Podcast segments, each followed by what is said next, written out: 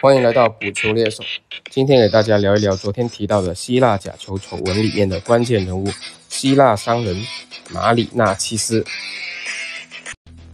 这是希腊假球丑闻案里的关键人物，被指操纵比赛的希腊商人马里纳奇斯到底是何许人也？拥有希腊足坛霸主奥林匹亚科斯和英格兰昔日欧冠冠军诺丁汉森林两支球队。马里纳其实究竟有何过人之处？我们一起来了解一下这位颇为神秘的运输业大亨。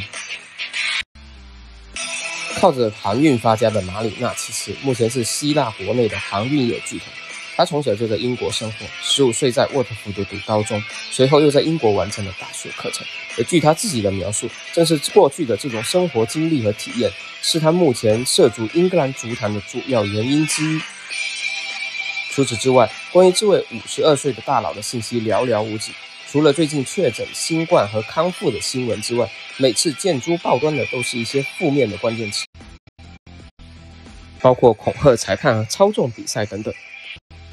零一三年的希腊杯决赛半场休息时，马里纳奇斯就曾直接闯进主裁判的休息室，用威胁的语气祝他们下半场好运。而在二零一七年，马里纳其实准备收购诺丁汉森林期间，在雅典的上诉法院正在面临假球指控。有意思的是，当时在收购审查却非常顺利，并没有受到假球丑闻的任何影响，甚至在咨询欧足联官方时也得到了非常积极的回复。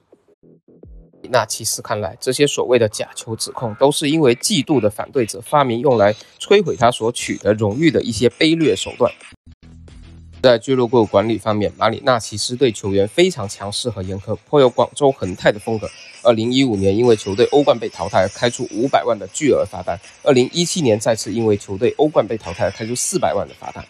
不过他对球迷则非常的友善，在诺丁汉森林时会降低球票回馈球迷，并成立球迷咨询组织来提高球迷的忠诚度。因此，马里纳其实并不缺乏球队拥趸的支持，特别是在希腊赛场。他带领的奥林匹亚科斯完成了国内联赛七连冠的伟业，同时让球队成为欧洲排名前二十五名的俱乐部之一。